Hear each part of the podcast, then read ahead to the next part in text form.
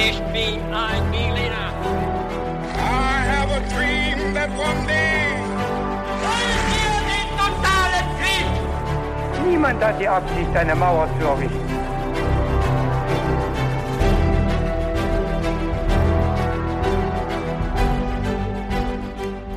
Hi und willkommen zurück bei einer neuen Folge His2Go, unserem Geschichte-Podcast zum Mitnehmen.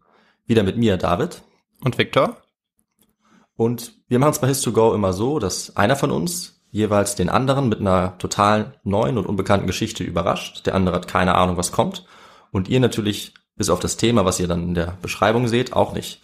Und wir nähern uns dem neuen Thema immer am Anfang der Folge mit ein paar kniffligen Fragen zum Mitraten, damit wir so ein bisschen das Vorwissen abtasten können und dann so in die Folge einsteigen. Aber bevor wir das jetzt tun, habe ich wie immer noch eine Frage an dich, Viktor. Was ist dein Getränk für den heutigen Podcast? Mein Getränk für den heutigen Podcast ist eine sprudelige Cola. Okay, frisch, frisch. Ich habe es ein bisschen klassischer und habe einen Kaffee. Oh, okay. Einfach einen Kaffee. Genießerkaffee. Und Genießerkaffee. Und jetzt bin ich gespannt, ob das auch eine klassische Genießerfolge bei dir wird oder vielleicht was Exotisches. Sag uns doch jetzt mal, in welche Zeit und an welchen Ort wir jetzt springen. Ja, das möchte ich nicht gleich verraten, weil wir jetzt zunächst mit den Fragen starten. Und genau, damit fange ich gleich mal an. Die erste Frage lautet nämlich, David, wie ging das Römische Reich unter? Ich gebe dir drei Antwortmöglichkeiten. Okay. A. Aufgrund der inneren strukturellen Probleme. B. Aufgrund des Druckes durch äußere Angreifer. Oder C. Aufgrund des inneren Verfalls. Also, ich, vielleicht würde ich erstmal nochmal die Fragestellung nochmal nachfragen. Also, welches römische Reich? Meinst du das Weströmische Reich? Sehr gut, genau. Ich meine das antike Römische Reich. Okay. Also, in dem Fall das Weströmische, da hast du schon, das hast du schon Ja. sehr richtig erkannt. Okay, also ich glaube, also wenn du nach dem Datum gefragt hast, dann hätte ich gesagt 476 nach Christus. Oh, Wow. Aber die Ursache. Ähm, also ich kann mir eigentlich fast nicht vorstellen, dass es nur eine Ursache gibt, auf die man das so zurückführen kann. Mhm. Ähm, aber ich denke, also die äußeren Einflüsse muss, müssen eigentlich dafür verantwortlich sein, unter anderem, ne? also die Völkerwanderung und dann eben die, ja, sozusagen die fremden Völker aus Sicht der Römer, die eben ähm, anstürmen und das römische Ja. Volk und das, das Reich langsam zu Fall bringen. Also ich würde sagen, das auf jeden Fall. Ja. Ja, du hast schon mal viele richtige Punkte genannt. Wir kommen da nachher nochmal drauf zurück Okay. mit den Gründen, die, die es da gab. Ähm, die zweite Frage lautet, wo residierte der weströmische Kaiser nach der Teilung Roms hauptsächlich? Mm, Ravenna. Sehr gut. Sehr gut, das ist die richtige Antwort. Und jetzt eine Frage, die ein bisschen länger gehen wird. Vielleicht, äh, da musst du jetzt ein bisschen besser zuhören, Oh, okay, damit du okay. das alles vielleicht erfasst. Ich versuch's. Für die Engländer im Ersten Weltkrieg waren es die Deutschen, für die Deutschen im Zweiten Weltkrieg die Soldaten der Roten Armee. Christliche Zeitgenossen betrachteten sie als Gottesstrafe. In den Jahren 440 verbreiteten sie Zerstörung von Konstantinopel bis vor die Tore von Paris. Von wem ist hier die Rede? Ähm, Oder von welchem Volk? Ja. Also vielleicht das, ähm, die Osmanen? Nein, das ist ich nicht die richtige Antwort. Ich nehme es jetzt vorweg. Es sind die Hunnen. Und wie hieß ihr berüchtigster Anführer? Natürlich Attila. Sehr gut. Und genau, jetzt wissen wir schon so ein bisschen, worum es gehen wird heute in der Folge. Und Aha, ich leg dann okay. gleich mal los. Wo hatten die Hunnen ihren Ursprung, David? Hast du da eine Idee? Äh, ja, in den Städten Eura Eurasiens, also ähm, Mhm. Ja, genau, richtig. Ja. Wir springen nämlich genau in diese Zone jetzt, in die Eurasische Graslandzone. hm, mhm. Und genau, hast du auch eine Ahnung, welches Gebiet es jetzt grob umfasst? ja, ich bin mit, also das war schon die die engste Eingrenzung, die ich liefern kann, muss ich sagen. Da bin ich Ja. zu schlecht mit Geografie. Genau, und da dieses Gebiet auch so riesig ist und du schon Eurasisch genannt hast, liegst du eigentlich auch gar nicht so weit daneben. Ich wollte es nur ein bisschen konkretisieren. Also das Ja. ist von der heutigen Ukraine bis zur großen Mauer von China, wenn man so möchte. Und Mhm. das ist natürlich ein, jetzt ein Riesenreich und ist auch fernab vom Meer. Und die Reiternomaden lebten dort in dieser sogenannten Graslandzone. Sie waren auf die ausgedehnten Weidenflächen für ihre ganz wichtige Viehwirtschaft angewiesen und genau mussten dabei immer wieder auch neue Weidegründe aufsuchen. Deshalb ja auch Reiternomaden. Mhm, mhm. Es gab jetzt aber ganz viele unterschiedliche reiternomadische Völker oder Verbände und diese hatten eigentlich untereinander auch ganz wenig Gemeinsamkeiten. Also man kann eigentlich die Gemeinsamkeiten nur auf die, auf das technische Wissen eigentlich zurückführen oder auf die Kultur. Sprachlich, ethnisch, ja, oder auch politisch waren die Kulturen komplett unterschiedlich. Ja. Aber die wichtigsten Merkmale der Reiternomaden waren die hohe Flexibilität und ihre Mobilität. Und das werden wir noch merken.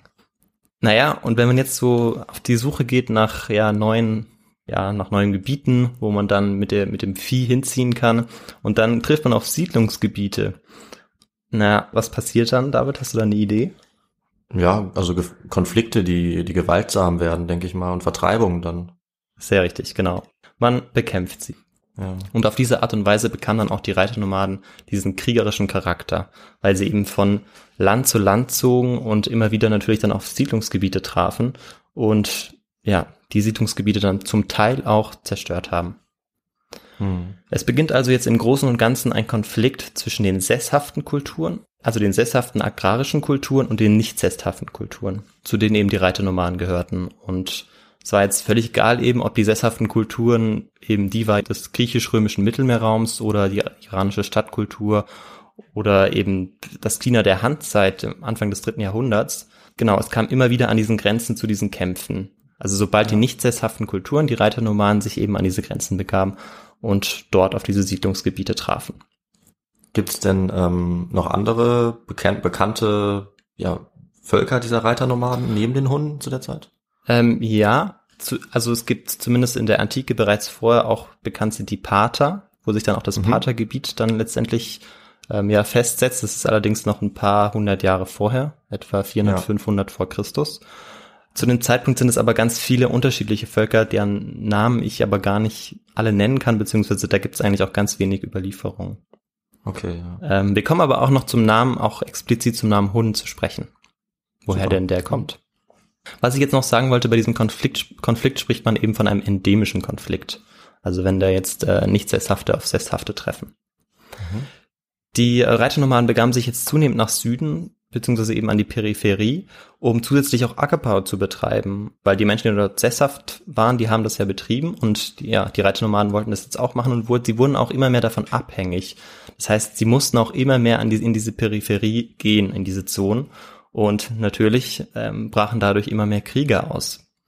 Hm. Es sei denn, die Menschen, die dort eben sesshaft waren, waren dazu bereit, die Reiternomaden großzügig zu beschenken und sie an ihrem Ackerbau teilhaben zu lassen. Das war nämlich wirklich das Ziel auch. Also man suchte zumeist eine friedliche Lösung. Es brach dann aber tatsächlich trotzdem oft der Krieg aus, weil einfach nicht genug Ressourcen vorhanden waren. Ja, klar.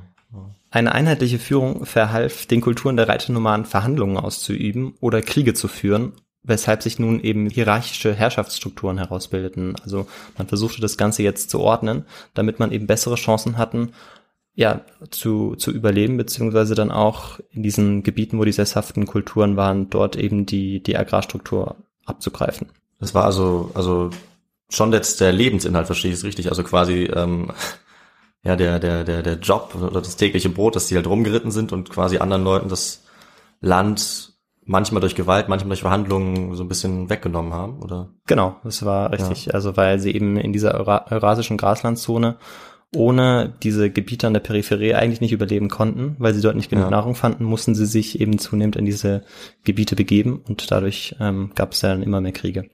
Ja klar, weil das ja, bedeutet ja dann auch eine konstante Expansion, denke ich mir gerade, ne? weil wenn du immer wieder dann das nächste Gebiet brauchst, auch für dein Vieh, musst du ja immer weiter äh, Genau, vor, quasi. da, genau, da muss man sich einfach vor Augen halten, dass es eben ganz viele unterschiedliche Reiternomaden gab.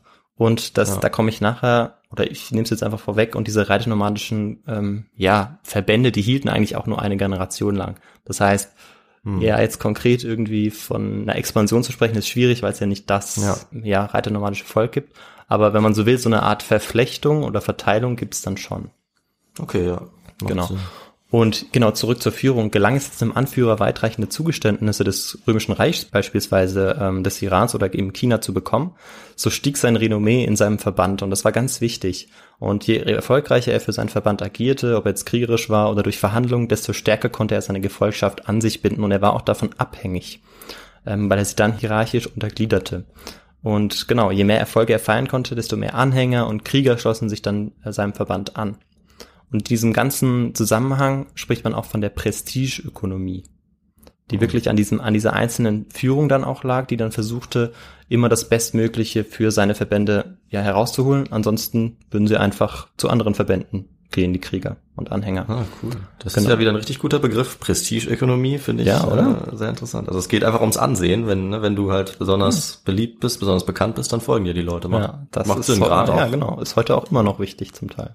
Ja, und gerade wenn es vielleicht um, um ums Hörensagen geht, irgendwie, ne, ums, ums Genau, das ist ein ganz, oder genau, man- das ist ja. ganz wichtig, genau. Also orale Kultur vielleicht, man hat gehört, der hat hier Tribute erreicht oder ist ein erfolgreicher Heerführer, macht Sinn, dass sie dem folgen dann. Jetzt stellen wir uns die Frage, ja, wieso heißen die Hunnen eigentlich Hunnen oder wieso hießen sie Hunnen? Hm, ja. Genau, David, hast du da eine Idee? Nee, das, das musst du mir mal erzählen. Ich bin gespannt. Ich habe keine Ja. Ahnung. Zwischen dem dritten und achten Jahrhundert wurden sehr viele größere oder kleinere reiternomadische Einheiten in Quellen als Hunnen bezeichnet. Und naja, genau, wir suchen jetzt die, diesen, diesen Begriff, wo, woher der kommt. Und das war ein Prestige- und Übertragungsname und stammte aus dem chinesischen Xiongnu. Äh, ich entschuldige mich bereits für die Aussprache. ähm, die Xiongnu waren ein Reitervolk, das ihre Nachbarn China ab 130 vor Christus in Angst und Schrecken versetzt. Und diese Auseinandersetzungen hielten sich bis ins erste Jahrhundert nach Christus, wo sie dann ähm, ja mehrfach geschlagen wurden. Also die Reiternomaden wurden da geschlagen. Dieser Name Xiongnu, ja, oder der, der Name hatte immer weit, weiterhin noch großen Prestige. Und das kann man daran erkennen, dass die Bezeichnung Hunne für sesshafte Ackerbauern rund um China bereits damals eine angsteinflößende Komponente war. Und 170 nach Christus, zur Zeit des Kaisers Mark Aurel, wurde dann erstmals der Begriff Chunoi im griechischen Chunoi verwendet. Und dieser, ja, war eben nachgewiesenermaßen sehr eng mit dem Xiongnu verwandt. Und deshalb kommt man eben darauf, dass man ungefähr ab dem zweiten Jahrhundert davon sprechen kann, dass es Hunnen gibt, aber man weiß eigentlich gar nicht, wer genau die Hunnen sind. Hm. Und auch die Münzkunde, also die Numismatik, ähm, zeigt eben oder kann heute zeigen, dass sich seit dem vierten Jahrhundert nach Christus die Bezeichnung Hunne für eine reiternomadische Einheit in den heutigen Staaten Usbekistan, Afghanistan und Pakistan dauerhaft festsetzte. Also wir haben quasi ganz viele ähm, ja, reiternomadische Völker, die sich jetzt als Hunnen bezeichnen. Ja, wahrscheinlich auch von den Zeitgenossen so ein bisschen unklar, ne? Also wer ist jetzt Genau. Hunde, wer ist Ja, nicht ja, Hunde? genau. Das gibt's ja oft. Erstmal werden alle so genannt, einfach, ne? Genau, und das war ja für sie auch von Vorteil, wenn sie sich als Hunnen bezeichneten und ähm, die Feinde, beziehungsweise die, oft die sesshaften ähm, Kulturen auch in diesem Namen dann oder vor diesem Namen auch irgendwie Angst hatten oder da ein bisschen ja, in Ehrfurcht da starten, wenn sie den Namen Hunnen hörten, durch die Geschichte, Ja. die, die dann dieser Name ja hatte. Ja. Genau, das römische Reich der Spätantike war für die Hunnen, aber auch für alle anderen Stämme und Völker jenseits von Rhein und Donau der entscheidende Bezugspunkt ihres Handels. Und warum war das so? Naja, sie wandten sich dem Imperium zu, nicht weil es jetzt marode war oder dem Verfall, wie es oft in der Literatur, vor allem im 19. und Anfang des 20. Jahrhunderts immer wieder genannt wird, Hm. ähm, dass es eben das Ende des, Ende des Römischen Reiches sich eben so eine Art Verfallskonzept unterordnete, sondern im Gegenteil, weil es eben sein Reichtum noch hatte und die Strahlkraft erkannte. Das heißt, ja, die Hunden sahen eben immer wieder durch die Begegnungen oder ihnen wurde erzählt, dass dort eben ein sehr, ähm, ja, reiches Volk lebt. Das sie natürlich Ja. dann auch gerne bestehlen möchten, beziehungsweise wovon sie natürlich auch profitieren möchten. Mhm. Im Jahr 375 nach Christus ähm, machten eben dann die Hunden Bekanntschaft mit Europa und dem Römischen Reich und die drangen jetzt in den nördlichen Schwarzmeer und den Donauraum ein. Ähm, also ungefähr jetzt die heutige Ukraine und sicherten sich eben dort gegen andere Kulturen wie die Alanen oder Greutungen, die von den Römern auch als Barbaren bezeichnet wurden, das sind gotische Stämme, ähm, sicherten sich dort eine Art ja, Machtbereich, kann man sagen. Und dadurch destabilisierten sie auch das Gotenreich, das aus ganz vielen kleinen Kulturen bestand. Also auch das Gotenreich, es gab nicht das Gotenreich, sondern es gibt ganz viele kleinere Kulturen, die zu diesem Gotenreich gehören. Mhm. Bei diesem Eindringen scheinen die Hunden keinerlei einheitliche Führung gehabt zu haben, so dass sie dann die Flucht der Männer der unterlegenen Völker, also wenn sie gegenseitig äh, sich gegenseitig bekriegt haben, dann gab es natürlich auch unterlegene Völker und die sind dann oft in das römische Reich geflüchtet und wir werden ähm, ja nachher noch verstehen, weshalb das ganz wichtig ist, auch um zu verstehen, wie das römische Reich letztendlich untergegangen ist. Und das konnten sie natürlich nicht verhindern, weil sie keine einheitliche Führung hatten. Das heißt, sie konnten nicht irgendwie jetzt eine, eine große Mauer um das Reich bauen oder irgendwie ihre Grenzen schützen, weil es ja kein einheitliches Volk gab. Stimmt nicht so wie die EU oder die NATO, die sagt, wir verteidigen uns gemeinsam oder so, ne, sondern Genau, oder das genau, das einzelne. römische bzw. West- und Oströmische Reich, die natürlich ihre Festungen an der Grenze hatten. Aber Das man kann natürlich auch Vergleich ist, ist besser, dein Vergleich ist auf jeden Fall besser. Und ja, die Hunnen gingen dann auch Bindungen mit den gotischen Stämmen ein, weil sie wollten ja eigentlich nicht per se Krieg führen, sondern sie wollten immer den bestmöglichen Vorteil für sich gewinnen. Also die Bindung, die am meisten Gewinn versprach. Und so kämpfen sie zum Teil mit den gotischen Stämmen. Sie kämpfen aber auch für den römischen Kaiser, beispielsweise für Kaiser Valentinian II. Oder ähm, sie bilden auch die Leibgarde des Prätorianerpräfekts Rufinus des Oströmischen Reichs. Also das Ganze im ja, Anfang vierten Jahrhundert. Also die Hunnen waren keineswegs nur ein Gegner der oder der Feind des West- oder Oströmischen Reiches, sondern wirklich der Feind ähm, oder der Freund von dem Vorhaben, wo ähm, ja der größtmögliche Gewinn gemacht werden konnte. Und genau, die Macht der Hunnen zeigt sich dann, als die Hunnen im Sommer 395 nach Christus in Schan den Kaukasus überqueren und bis nach Antiocha kamen, um Beute zu machen und dabei das Gebiet nördlich des Schwarzen Meeres halten konnten, obwohl sie sich eben so weit weg begaben. Das heißt, da merkt man schon, ja, irgendwas muss sich ja jetzt verändert haben, damit sie das wirklich ihren Machtbereich auch halten können. Und es hatte sich etwas geändert und was ganz Entscheidendes. Und zwar uns sind die ersten namentlich erwähnten Anführer bekannt, Basisch und Kursig. Also Mhm. bin mir mit der Aussprache wieder nicht sicher natürlich. Und genau, die, die Hunden hatten also jetzt Anführer und das ist ganz, ganz entscheidend dann auch für die, für die Entwicklung. Das, das werden wir noch sehen, weil sie sich eben jetzt wirklich ihren Machtbereich auch aufbauen können und sich zusammen auch besser verteidigen können. Okay. 401 nach Christus wurde dann Uldin der Anführer der Hunnen, nachdem die anderen beiden, die ich vorher genannt habe, dann auch aus der Geschichtsschreibung verschwanden. Und er beseitigte jetzt auch einen Konkurrenten aus den eigenen Reihen und zeigte damit, dass er keinerlei Konkurrenz duldete. Und damit schuf er dann auch wirklich die Grundlage für ein einheitlicheres Gefüge der Hunnen. Weil vorher gab es ja noch zwei Anführer und mit zwei Anführern ist es ja häufig schwierig. Und jetzt gab es wirklich nur noch einen.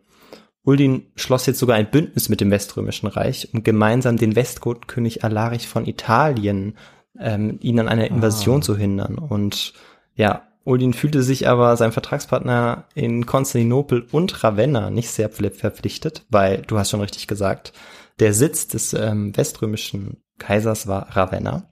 Konstantinopel, natürlich das heutige Istanbul, war ähm, ja der Sitz des oströmischen Kaisers. Und jetzt plünderte er immer wieder südlich der Donau im Gebiet des römischen Reiches, bis die Römer erneut Verhandlungen eröffneten. Weil die wollten es natürlich verhindern, dass da die ganze Zeit die Hunnen diesen Plündereien nachgehen. Der Hunnenherrscher aber lehnte die Kompromiss- und Geldangebote ab und drohte mit einer Wiederaufnahme dieser Plündereien. Und das zeigt jetzt aber vor allem, dass Uldin sich wohl immer noch nicht sicher sein konnte, dass seine Gefolgsleute ihm treu ergeben waren. Und da haben wir wieder diese Prestigeökonomie. Also er ist wirklich auf der Suche nach dem größtmöglichen Vorteil. Wenn er das Gefühl hat, dass er mit den Verhandlungen oder mit dem Gold, das er dann vielleicht bekommen würde, dadurch nicht genug erreichen kann, dann versucht er immer, er versucht immer an die Grenze zu gehen. Wie, wie weit kann er es ausreizen? Ja, also das spricht ja dann dafür, dass es auch noch nicht ganz stabil war, dieses Hunnen, naja, kann man da reich sagen, also dieser ne, Genau, dieser Gefüge. Machtbereich, genau, oder Gefüge, ja. Ja. Das, das genau, das, das ist immer wieder so. Allerdings, das hält sich eigentlich durchweg, das kann ich auch schon vorwegnehmen. Okay. Das, das ist so ein bisschen einfach die Kultur auch dieses, dieses reiternomadischen Volkes, dass jeder einzelne, auch der einzelne Kämpfer immer ähm, schaut, wo kann er jetzt, ja, wo kann er den bestmöglichen Vorteil für sich herausschlagen und deshalb wechseln die auch immer wieder die Seiten, mal mit den Goten, mal mit dem Weströmischen Reich. Ähm, umso wichtiger war natürlich, dass man jetzt einen Herrscher bei den Hunden hatte, der zumindest es versuchte, dieses Hundenreich zusammenzuhalten. ja.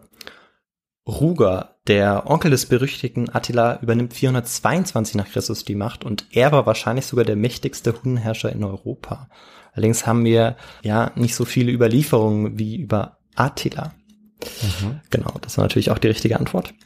Attila. ähm, und ja, er agierte auch als Gegner und Partner der Römer. Und so zog Ruger gegen den oströmischen Kaiser Theodosius II. in den Krieg. Und das Ergebnis war, dass der Kaiser dann auch Ruger einen jährlichen Tribut von 350 Pfund Gold zusagte. Weil das Ziel war ja eben auch diese Subsidienzahlungen ähm, dann auch zu bekommen. Das heißt, Subsidienzahlungen sind einfach Zahlungen, damit eben die Hunden dann auch nicht in das äh, West- oder Oströmische Reich einfallen äh, und in ihrem Gebiet bleiben. Also Tribut, Tributzahlung, ist das dasselbe dann? Ja, Also Subsidienzahlung ist einfach ein allgemeiner Begriff, der, ähm, ja, ich glaube, auch heutzutage ein bisschen eine andere Bedeutung hat. Ähm, Okay. Aber man könnte auch Tributzahlung sagen, wenn man so möchte. Es ist so eine Art Gefallen, genau, damit dann der Gegenüber etwas nicht tut oder etwas tut, sozusagen. Ja. Das kann aber alles sein eigentlich. Das ist ein Okay. allgemeiner Begriff, genau. Und damit schafft er erst die Gefolgsleute auch besser an sich zu binden. Und ganz wichtig war jetzt äh, für die Ebene der Verständigung zwischen den Hundenherrschern und ähm, ja dem Barbarikum, dass man da persönliche Beziehungen einging. Und ähm, na, ein Verhältnis zeigt es ganz gut, und zwar das Verhältnis zwischen Etius und Ruger. Etius hatte in seiner Jugend eine gewisse Zeit als Geisel bei den Hunden verbracht und schaffte es am Anfang seiner Karriere als Feldherr, also als Feldherr im Weströmischen Reich, eine Hilfsherr aus Hunden anzuwerben, weil er vorher bereits eine Art Freundschaft geschlossen hat mit den Hunden und mit massivem militärischen Druck konnte er dafür sorgen, dass der Kindkaiser Valentinian III., also der weströmische Kaiser nach Valentinian II., ihn dann auch in den Dienst nahm und er stieg dann auch auf bis zum, ja, bis zum obersten Feldherrn. Und die Hunden durften dann auch wieder zurück in ihr Gebiet, das sich jetzt aber in Richtung Ungarn verschoben hatte. Ich hatte ja gesagt, es zieht sich immer weiter Richtung Westen und Ungarn wird jetzt auch das Kerngebiet der Hunden und da- das, das bleibt es auch. Also es gibt jetzt keine größeren Wanderungen, Be Bewegungen der Hunden mehr. Und genau, Etius wurde weiterhin von den Hunden auch unterstützt und man sprach jetzt sogar von einer Freundschaft Amikitia der beiden, also von Etius und Ruger. Und Okay. ja, Ruger herrschte allerdings nie wirklich über Territorien. Also wir hatten es auch schon davon, dass es eben, das bleibt ein Machtbereich. Er herrscht eigentlich viel mehr über die Menschen, ähm, über seine Gefolgsleute und nicht wirklich über Territorien, beziehungsweise er ist auch gar nicht an den Territorien interessiert. Ja. Und es ist auch immer wieder von Gebietsabtretung an die Hunden die Rede, aber das spielt überhaupt keine Rolle, weil ja, die, die Anführer der Hunden eigentlich ja vor allem immer noch versuchten, ihre Gefolgsleute an sich zu binden. Und man versuchte da jetzt nicht irgendwie irgendwas zu in- institutionalisieren. Darauf kommen wir auch nachher nochmal zurück. Und ähm, genau, bei der Vorbereitung zu einem erneuten Feldzug gegen die Römer starb Ruger dann 434. Ja, und sein Nachfolger war natürlich jetzt Attila. Mhm. Naja, aber nicht, also nicht ganz, weil ab 434 herrschte er erstmal mit seinem Bruder Breda über die Hunnen. Ähm, zunächst verhandelte auch er mit einer Gesandtschaft aus dem Oströmischen Reich. Und naja, die Hunnen, wie sie es gehörten, vor allem zu Zeiten dann Attilas, die verhandelten natürlich immer auf ihren Pferden sitzend, weil die hatten ja große Reiter, Armeen. Stimmt, das ist natürlich, ja, ist auch ein interessanter Fakt mit so äh, berittenen Bogenschützen und sowas, ne? Genau, sowas auch, richtig, ja, genau. Und ähm, ja, die, die Römer wollten sich natürlich da nicht unterkriegen lassen und machten das dann genauso, dann blieben alle auf ihren Pferden sitzen. Und Attila wollte jetzt 700 Pfund Gold anstatt den 350 äh, Pfund Gold, die ja jährlich ausgemacht waren. Und ähm, so beschlossen die beiden Seiten das auch. Die Römer durften keine hunnischen Flüchtlinge aufnehmen und die Hunnen durften die römischen Märkte aber betreten an den Grenzzonen.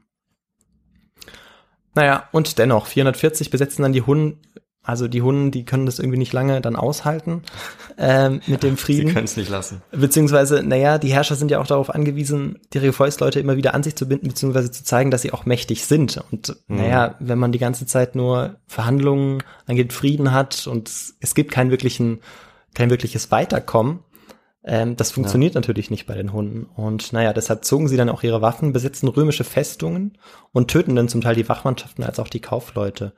Und naja, jetzt nachdem Theodosius gehört hatte, dass Attila auch noch seinen Bruder getötet hatte, Oh. meinte er jetzt auch eine Schwächeperiode der Hunden daran erkannt zu haben, ähm, weil jetzt möglicherweise die Führung irgendwie ein bisschen wackelig wäre. Und äh, genau, er stellte dann die Subsidienzahlung 445 ein. Und natürlich hatten möglicherweise auch diese Tötungen und diese Einnehmen der Festung waren auch möglicherweise noch Gründe dafür. Wer hat Engpaar, ja. Genau, aber den Hunden gefiel das natürlich gar nicht. Und die ost-westliche Streitmacht der Römer, also wirklich beide, des Osten und des Westens, waren jetzt auf Sizilien versammelt, um die Vandalen aus Karthago zu vertreiben. Also die Vandalen, ähm, das ist ein relativ starkes Volk zu dem Zeitpunkt, das sich im Norden Afrikas verbreitet war und auch jetzt auf Sizilien zunehmend dort eben Gebiete erringt. Und man versucht jetzt aus Karthago aber zu vertreiben. Und naja, die Hunden dachten sich dann zu dem Zeitpunkt, okay, dann fehlen natürlich jetzt ganz viele Legionen im tatsächlichen Herrschaftsgebiet, also in Ravenna oder eben in Konstantinopel.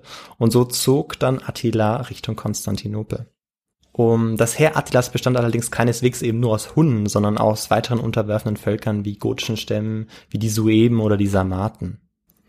Und okay. bei der Belagerung vom heutigen Nis in Serbien äh, erfährt man auch, wie fortgeschritten die Waffentechnik war. Und so wird, also eine Belagerungsmaschine wird ähm, folgendermaßen beschrieben. Also ich lese jetzt ein Zitat vor. Das waren sehr große Maschinen. Ein Balken hängt an losen Ketten von Hölzern herab, die sich gemeinsam neigen. Und er ist ausgestattet mit einem scharfen Metallspitze und Schilden. Mit kurzen, am hinteren Ende befestigten Seilen schwingen Soldaten den Balken kräftig vom Ziel des Stoßes weg und lassen ihn dann los. Vielleicht, mhm. David, erinnert dich das auch aus äh, Szenen in Filmen? ähm, es klingt nach einem Rambock. Oder? Ja, das ist eine Art Rambock, genau. Und ähm, mhm. beispielsweise in Herr der Ringe, ich weiß nicht in welchem Teil, im zweiten, glaube ich, kommt auch so ein Rambock vor. Also wo man das Gewicht des Rambocks erst in die eine Richtung zieht, die entgegengesetzte Richtung, um dann loslässt, um dann eben ja. das Tor einzuschlagen. Ja, das ist der dritte Teil, äh, die Rückkehr des Königs. Ah, das ist der dritte Teil, okay. Die Riesenramme, ja, doch, ah. hast recht. Genau, und das haben eben die Hunden zum Teil auch angewandt. Und die Goten hatten seit 350 versucht, ähm, die Römer herauszufordern, Städte wie Köln, Straßburg, Speyer, Worms oder Mainz einzunehmen. Und waren nie imstande, das zu tun, hatten, waren nie mhm. in der Lage, das zu tun. Die Hunden, die konnten das. Und naja, die Frage ist schon, wie war das eigentlich möglich? Und das weiß man eigentlich bis heute nicht ganz genau, woher sie dann auch dieses, mh, mm, ja, dieses Wissen haben konnten, ob sie es schon länger hatten. Ja. Weil die meisten Schilderungen, die eigentlich uns über Kämpfe mit den Hunden überliefert sind, das sind Kämpfe, die auf offenem Feld stattfinden, eben wie sie auf ihrem Pferd sitzend, in schreiend in die, in die Legion rannten.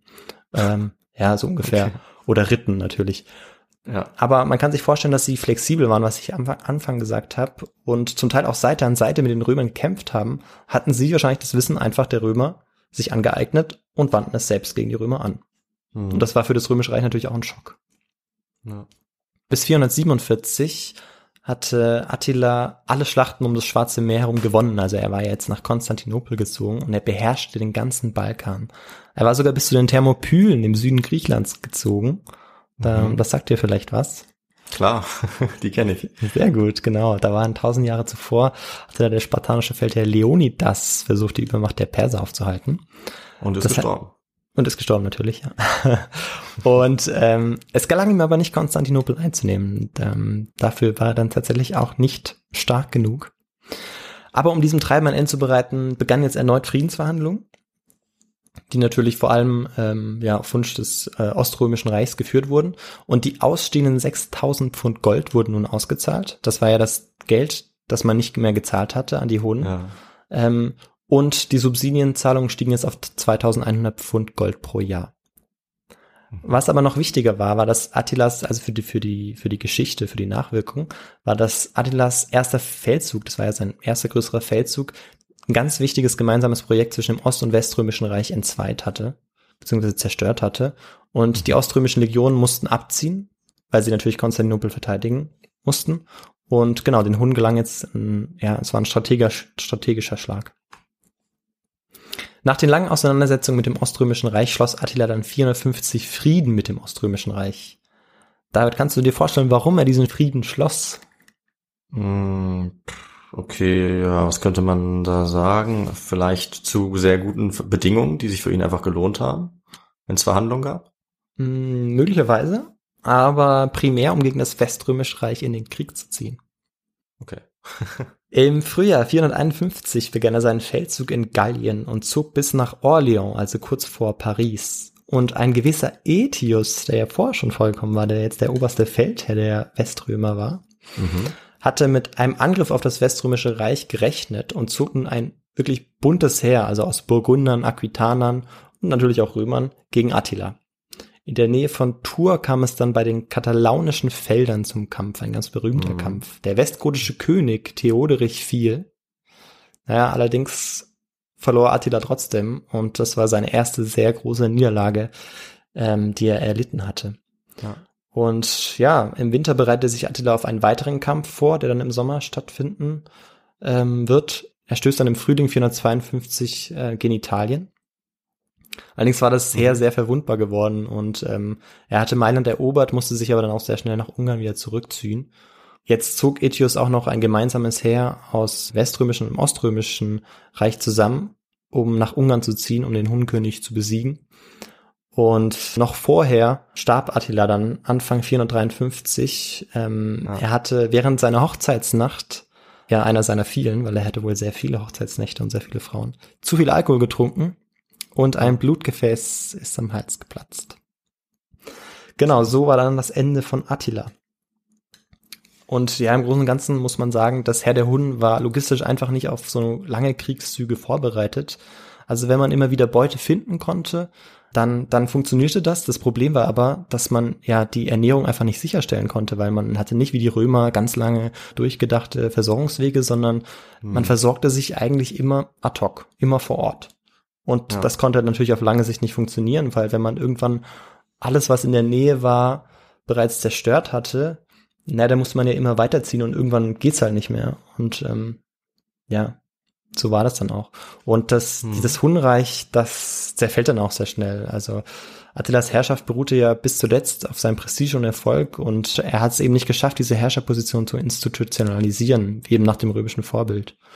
Und eine Allianz dann aus nicht-hunnischen und hunnischen Kriegern widersetzte sich der nun üblich gewonnenen Erbaufteilung, weil es gab jetzt natürlich sehr viele Söhne und ähm, genau, die besiegen dann auch den ältesten Sohn und der Spuk der Hunnen endet dann endgültig, als in Konstantinopel 469 der Kopf von Dingzis, einer der vielen Söhne von Attila, zur Schau gestellt wurde.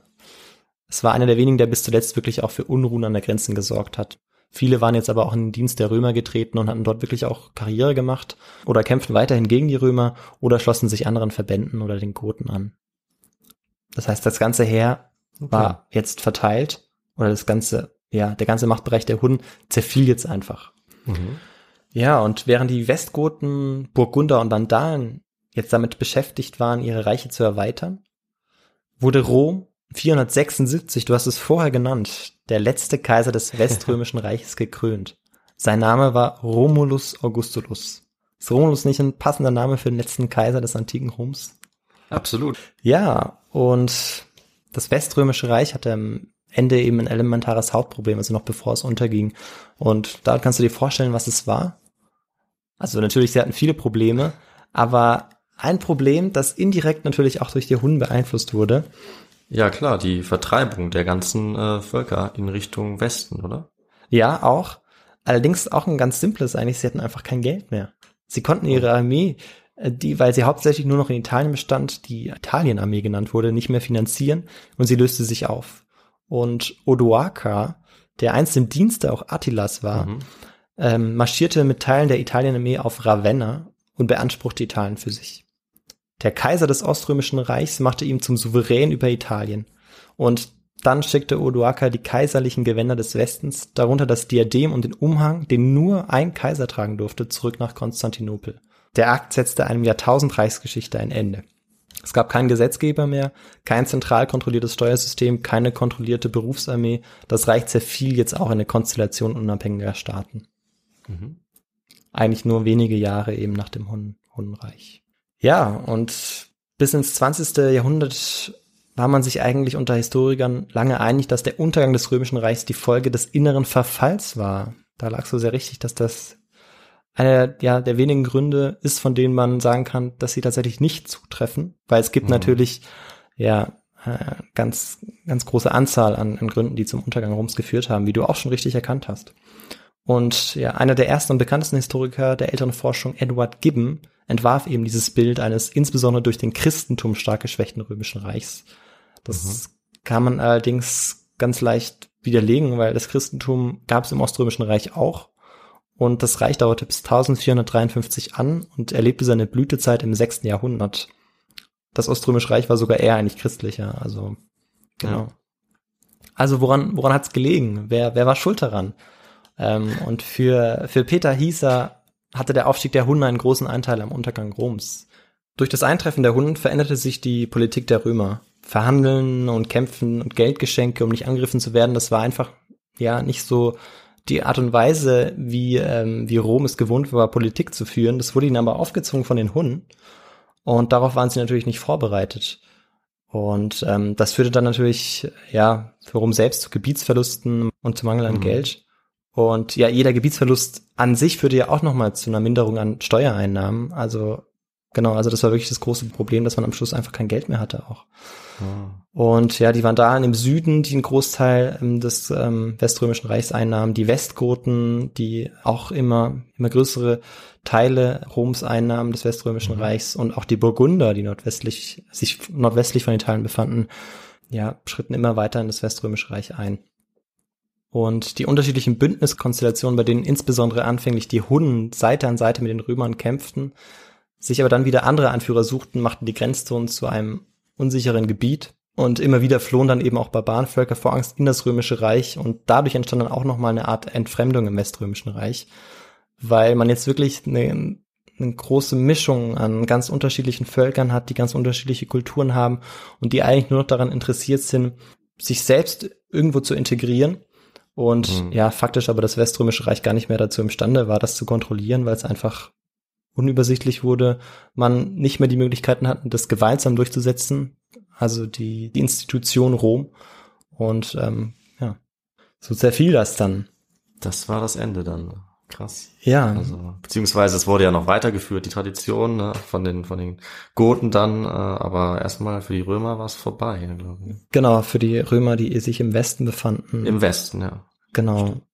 Und ähm, ja, was dann eigentlich noch schlimmer war, was paradox ist, ist war das plötzliche Verschwinden der Hunden, weil ähm, die Hunden ja das schon auch einige Menschen waren, die sich die sich dort befanden in diesem in diesem Machtbereich der Hunden und die natürlich sich jetzt auch noch mal auf die unterschiedlichen Gebiete verteilten, nachdem es keinen einheitlichen Anführer mehr gab. Also für Rom wäre es wahrscheinlich Mhm. besser gewesen und das hatten sie wohl auch am Anfang gehofft, wenn die wenn die Hunden sich nicht nur als Machtbereich, sondern wirklich auch als ähm, Territorium durchgesetzt hätten und damit die Fronten geklärt gewesen wären. Ähm, ähnlich wie für das Oströmische Ja. Reich, das ja viel länger überdauert, das Sassanidenreich, das ja eigentlich ähnlich stark war und sich östlich befand. In Westrom fehlte eigentlich dieser eine Gegner oder diese, diese, diese Klarheit da. Genau. Ah, okay. Interessant. Und genau, der Untergang Roms ist in der Geschichtsforschung mh, natürlich ein viel diskutiertes Thema und das, äh, es gibt ganz viele unterschiedliche Ansichten. Mhm. Und ähm, ja, ich habe jetzt vor allem eben Peter Heather herausgegriffen, ähm, ein sehr anerkannter Forscher eben auch zu, zum Ende Roms und will aber natürlich noch hinzufügen, dass es, dass die Hunden nicht der einzige Auslöser für den Untergang Roms waren, Ja. sondern es gab natürlich auch noch ganz andere. Und ähm, die haben wir eben zum Teil auch genannt. Also es war eben das Geld. Das war aber auch schon die innere Struktur, die bereits vorher massiv von den Bürgerkriegen auch bedroht war. Also innerhalb des Weströmischen Reiches war man sich auch absolut nicht einig. Und ähm, das Ganze führte Mhm. dann dazu, dass ja ein Jahrtausend antike, antikes Rom dann zugrunde ging. Ja. Krass. Genau. Ja, und die Hunden blieben dann, äh, wie wir es ganz am Anfang gehört haben, in der in Europa der Inbegriff eines satanischen und barbarischen Volkes. Es gibt allerdings eine Ausnahme. Ähm, David, kannst du dir vorstellen, in welchem Land das möglicherweise nicht so ist oder nicht so sehr so ist? Jetzt heute meinst du? Ja, genau, heute. Bis heute noch. Mm. Naja, vielleicht ein- einem der Länder in der Region, in der die Hunden zuerst aufgetreten sind. Die nicht zuerst, sondern indem sie eigentlich zuletzt waren. Okay. Ungarn. Also in, Ungarn. ah, okay. Genau. Ungarn, ja. Ähm, genau, also die Könige Ungarns im 16. Jahrhundert blickten sogar auf Attilas, ihren Ahnherrn, zurück. Und noch heute ist der Name Attila in Ungarn sehr weit verbreitet. Mhm. Genau. Und das war meine Geschichte.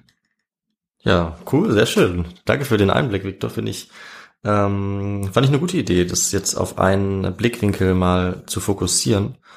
Äh, ich kenne es auch als ein bisschen chaotisches Thema, was was hin und wieder mal hier widerlegt wird und dann da wieder neue Ja, genau. Argumente. Und das das, finde ich sehr sinnvoll, sich mal so ähm, was genauer anzuschauen. Also ein, ein Punkt, der zum Untergang geführt Ja. hat, finde ich gut.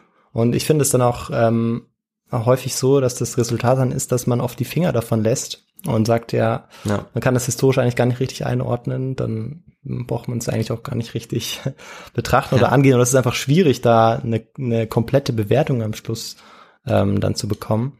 Allerdings ist es natürlich der Teil, also der Untergang Roms, ein ganz wichtiger Bestandteil auch für was, also für alles, was danach passiert. Und der Auf Untergang. Roms ist natürlich relativ, ähm, also des antiken Roms natürlich meine ich jetzt, weil das Oströmische Reich lebt natürlich weiter. Allerdings ist Ja. das schon auch, ja, sehr einschneidend. Und Hm. ja.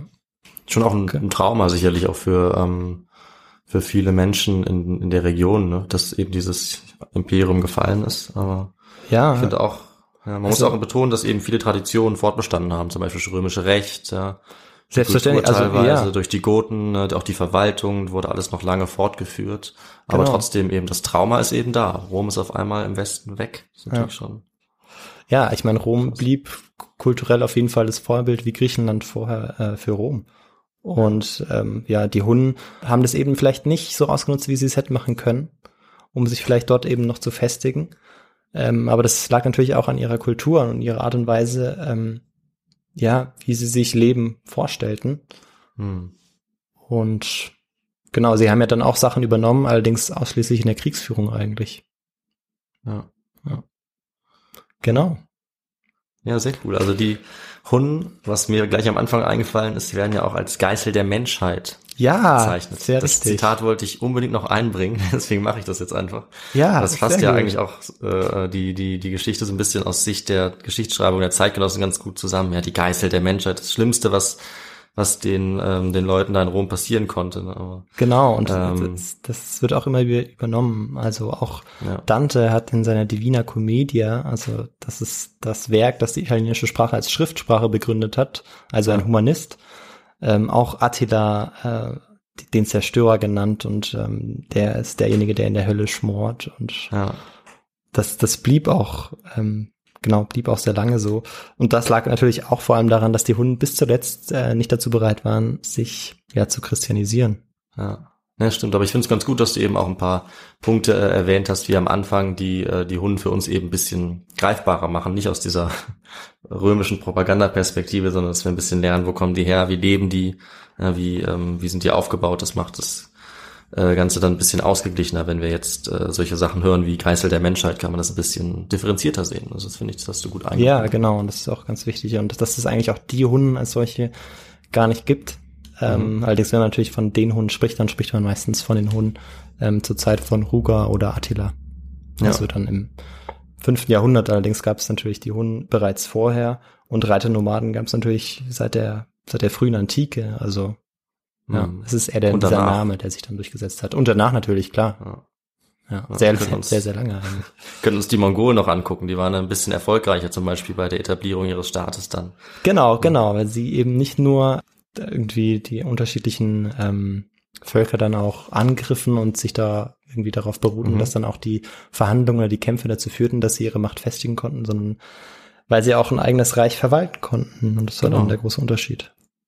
Ja, und ähm, was man, finde ich, auch noch mitnehmen kann aus der Geschichte, ähm, was ich gelernt habe, ist, dass man auf jeden Fall, wenn man ein riesiges Reich äh, erobern will, nicht allzu viel trinken sollte in seiner Hochzeitsnacht, ne? weil sonst durch übermäßigen Alkoholkonsum kommt der Schlaganfall. Das ist ist Schluss. richtig, genau, das ist Ja. richtig.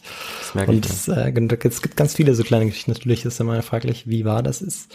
Allerdings Mhm. gab es tatsächlich einen römischen Geschichtsschreiber, der ähm, ja auch am Hof des Hundenherrschers war. Und es gibt ganz spannende Geschichten auch über, wie die Hunden gelebt haben und ähm, genau wie wie sich die Kultur, als die Hunden, das ist auch eine, eine bestimmte Kultur. Das sind jetzt nicht nur Krieger. Ich habe jetzt vor allem Ereignisgeschichte erzählt ähm, weil ich das mit dem Untergang Roms verknüpfen wollte. Allerdings Mhm. ist auch die Kultur der, der Hunden sehr spannend, also wie sie hierarchisch gegliedert waren, wie sie an den Tischen saßen. Das hat so ein bisschen Ähnlichkeit mit den Galliern, die muss ich dann an Asterix und Obelix denken. ah, Aber ja, ich will jetzt nicht so weit gehen, aber falls es jemand interessieren sollte, das ist auch ein ganz spannendes Ja. Gebiet. Genau. cool. Ja, dann würde ich vielleicht noch was zur Literatur sagen Ja, bitte. die ich, äh, die ich benutzt habe. Also eben Mhm. das Werk natürlich von Peter Heather, Der Untergang des Römischen Reiches. Und dann gibt's noch ein Übersichtswerk, das ganz gut ähm, ja in die Geschichte oder in das Volk der Hunnen einleitet. Das ist von Timo Stickler, Die Hunnen. Und genau, das ist die Literatur, die ich hauptsächlich benutzt habe. Super. Und die posten wir wie immer dann auf Facebook und Instagram, damit man da Richtig, nochmal genau. reinschauen kann, wenn man möchte. Ja. Und dann ist ähm, das Ende der Folge erreicht, oder? Ja, genau, richtig. Super. Dann würde ich sagen, wir schließen mit noch kurz ein paar Hinweisen, wie man Ja. ähm, uns erreichen kann, wenn man möchte, oder wie man uns unterstützen kann. Also an alle Zuhörerinnen und Zuhörer, die gerne uns ein bisschen unterstützen möchten, die können uns eine ähm, kritische oder oder auch ähm, unkritische E-Mail schreiben an unsere E-Mail-Adresse. Das wäre feedback.his2go at gmail.com. Dann könnte man auch noch uns bei Spotify folgen oder bei Apple Podcasts oder wo auch immer ihr eure Podcasts hört und uns da gerne auch bewerten, genauso auch wie bei Facebook und Instagram. Und ansonsten, Victor, wir glaube ich, ähm, sehen wir uns dann in zehn Tagen wieder. Ist das richtig? Genau, das ist richtig. Ja, in zehn Tagen mit einer neuen Folge von dir, David.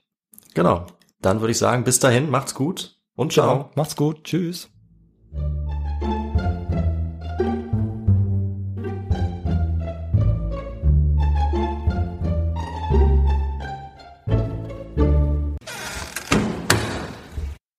Hi und wieder herzlich willkommen zurück bei einer neuen Folge His to Go, dem Geschichte-Podcast zum Mitnehmen. Mit dabei sind wieder David. Und Viktor. Nee, Und warte. das können wir nicht so stehen lassen, sorry. Und Viktor.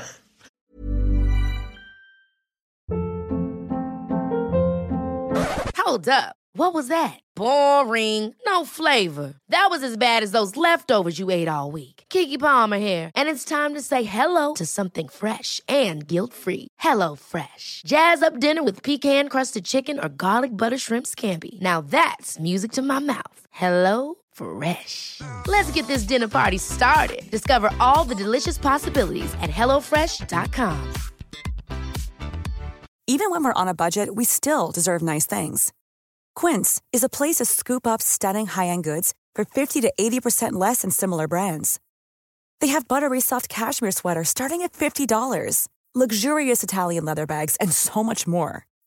Plus, Quince only works with factories that use safe, ethical, and responsible manufacturing. Get the high-end goods you'll love without the high price tag with Quince. Go to quince.com slash style for free shipping and 365-day returns. Hi, I'm Daniel, founder of Pretty Litter. Did you know cats tend to hide symptoms of sickness and pain? I learned this the hard way after losing my cat, Gingy. So I created Pretty Litter, a health monitoring litter that helps detect early signs of illness by changing colors, saving you money and potentially your cat's life. Pretty Litter is veterinarian developed, and it's the easiest way to keep tabs on your fur baby's health right at home. Go to prettylitter.com and use code ACAST for 20% off your first order and a free cat toy. Terms and conditions apply. See site for details.